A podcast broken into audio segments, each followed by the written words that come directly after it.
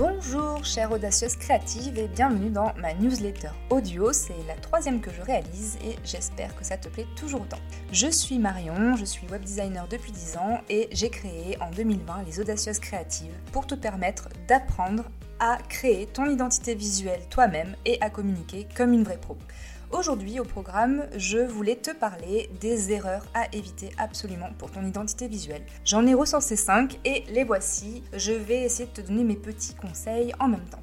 La première erreur à éviter absolument pour ton identité visuelle, c'est euh, de penser que c'est suffisant d'avoir juste un logo. Un logo, ça ne peut pas suffire pour représenter ton univers, tes valeurs, ton message, ta personnalité. Tu t'aperçois que on peut pas euh, pas faire passer autant de messages en fait juste à travers un logo.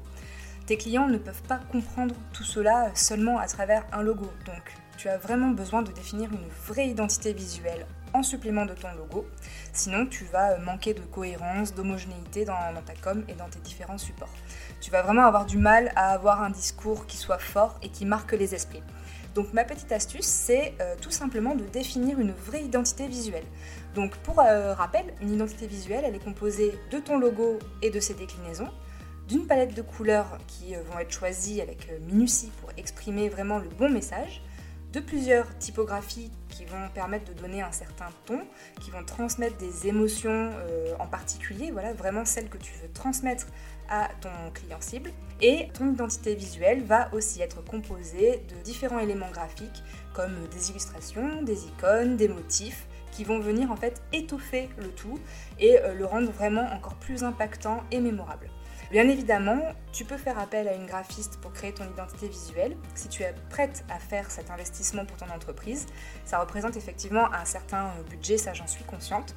Et euh, c'est pour ça que le programme que je suis en train de, créer pour toi, c'est vraiment pour te permettre d'apprendre à créer ton identité visuelle en toute autonomie, à gérer cela par toi-même et à, rester autonome en fait dans ta communication. Donc reste bien connecté pour suivre l'avancement de, euh, de ce programme. La deuxième erreur à ne surtout pas faire, c'est de penser seulement à toi quand tu euh, crées ton identité visuelle. Donc oui, forcément, il faut que ton identité te plaise, te ressemble. Mais en fait, avant toute chose, il faut qu'elle s'adresse à ta cible, qu'elle lui corresponde et qu'elle lui plaise à elle avant tout. Donc même si tu adores le rose et les paillettes, euh, je pense que ça va être difficile de faire adhérer une cible masculine cadre, euh, par exemple, tu vois. Enfin, tu comprends qu'il faut vraiment que ça lui parle. Donc ma petite astuce, ça va être euh, ben, tout simplement l'exercice classique et indispensable du persona. Donc il faut que tu comprennes ton cœur de cible et que tu apprennes comment lui parler. Pour ça, je vais euh, te renvoyer tout simplement vers le podcast d'Aline de The Bee Boost à l'épisode 28, dans lequel elle te donne la méthode pour définir ton client idéal et je pense que ça peut euh, vraiment t'aider si tu ne l'as pas déjà fait. Donc une fois que tu as défini ton persona, pose-toi la question quel type d'identité visuelle lui plairait et lui parlerait? Et à partir de ça, tu vas pouvoir vraiment créer une identité visuelle qui ne te plaise pas juste à toi, mais aussi à la personne à qui tu t'adresses. La troisième erreur, c'est de changer d'identité et de style trop souvent. Donc tu aimes peut-être beaucoup de choses, tu changes d'avis souvent, tu as envie de tester euh, plusieurs choses, plusieurs euh, ambiances, plusieurs couleurs, plusieurs typos, ou alors tu ne sais pas vraiment ce qui te correspond le plus, donc tu, bah, tu, utilises un peu tout. Et je te rassure, c'est vraiment normal, surtout quand on se lance, en fait c'est normal de ne pas avoir les idées euh, claires sur tout ça, parce qu'en fait on n'a pas assez de recul sur son entreprise, on est en pleine évolution et c'est normal de vouloir faire évoluer son image de marque avec son entreprise.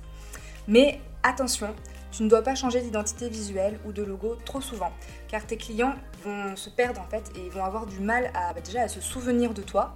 Et puis à, à te coller une étiquette entre guillemets, tu vois. Donc ça va être difficile de fidéliser une communauté si tu changes d'image toutes les semaines. Donc ma petite astuce, c'est euh, déjà avant toute chose, crée-toi un tableau Pinterest par exemple et tu y épingles toutes les, euh, choses que tu aimes, tous les visuels que tu aimes qui correspondraient euh, à ton univers ou voilà, des, des éléments graphiques, des couleurs, etc. Donc tu te crées un tableau Pinterest, tu le laisses pendant 3-4 jours, tu le laisses, tu n'y retournes plus.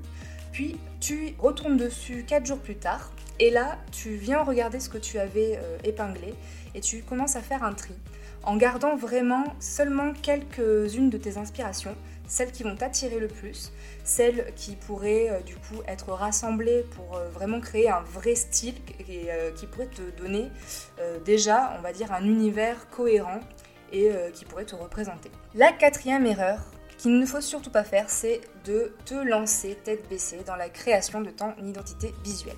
Donc attention, une identité visuelle, ça se crée pas sur un coup de tête au gré de l'humeur du moment. Il y a vraiment tout un travail à faire il y a beaucoup de questions à se poser et vraiment un travail de fond à faire en fait au préalable sur ton entreprise. Donc ma petite astuce, c'est de vraiment te poser avant de créer ton identité visuelle. Établis les bases de ton entreprise. Positionnement, tes offres, d'analyser ta concurrence, d'analyser ton élément différenciateur, d'étudier ton persona et de savoir vraiment à qui tu t'adresses. Voilà, tout ça, ce sont des choses, des bases de ton entreprise même avant euh, ton identité visuelle. Et il faut absolument que tu aies tous ces éléments avant de commencer à penser à ton image de marque. C'est très important. La cinquième et dernière erreur que je te conseille de ne pas faire, c'est de négliger la qualité, d'utiliser trop de couleurs différentes, trop de typos différentes. Il y a vraiment des règles à suivre quand on crée une identité visuelle et euh, surtout quand on veut qu'elle soit professionnelle. Il faut euh, déjà en tout premier lieu, c'est il faut limiter le nombre de couleurs. On peut avoir des identités visuelles avec une palette de couleurs assez riche, mais euh, ces couleurs, elles sont vraiment choisies judicieusement. Elles ont un but, donc c'est très important. Donc moi, je vais te conseiller, surtout si tu le fais par toi-même, de euh, rester entre 3 et 5 couleurs, on va dire, maximum. Également, il faut que tu fasses attention aux polices que tu utilises et il faut que tu fasses attention à ne pas en utiliser trop. Limite-toi à une police pour les titres, une police pour euh, les paragraphes et euh, peut-être une police supplémentaire pour des petites accroches, des petites ou pour des sous-titres par exemple. Mais on va rester vraiment sur trois polices grand grand maximum pour ne pas perdre en qualité du message. Tu dois aussi éviter absolument d'utiliser des images de mauvaise qualité. Alors soit tu prends des images sur des banques gratuites libres de droit, si tu arrives à en trouver qui correspondent du coup à ton univers de marque, soit tu as décidé de les prendre par toi-même, mais dans ce cas-là, fais très attention à prendre des images de qualité. Euh, si tu n'as pas un appareil photo professionnel, tu peux utiliser ton téléphone si euh, il fait des bonnes photos, mais je le redis encore une fois, le visuel et euh, la qualité des photos, c'est très très important. Si tu utilises des photos de mauvaise qualité, ça va donner un effet brouillon et pas professionnel.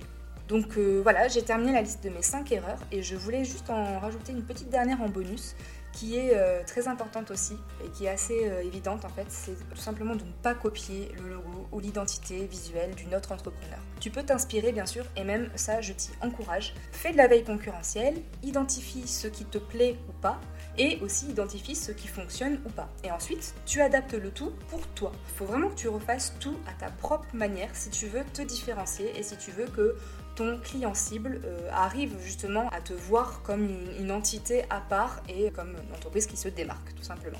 Je le précise aussi, euh, en plus, mais exite les logos préconçus ou gratuits. Avec ça, franchement, tu te démarqueras jamais et c'est vraiment une perte de temps de visibilité et euh, je dirais même de, professionnalisme. Je suis un peu cash pour ça avec ça, mais, euh, mais voilà, ça c'est vraiment quelque chose que je te conseillerais absolument pas de faire, d'aller prendre un logo qui est tout fait et, de le bidouiller. Ça c'est pas une bonne idée. Je sais que tu pourrais te tenter d'aller au plus vite, de bidouiller quelque chose rapidement, de prendre un peu par-ci par-là des idées, mais vraiment je t'assure, c'est en travaillant le sujet en profondeur, en suivant les bonnes étapes, que tu arriveras à te développer, à te faire reconnaître grâce à une vraie identité visuelle et euh, c'est comme ça que tu arriveras à mener ton entreprise plus loin. J'espère vraiment que ces conseils euh, te serviront. Surtout n'hésite pas à me répondre par email si tu as des questions. Je pourrai développer certains points avec toi, il n'y a aucun souci.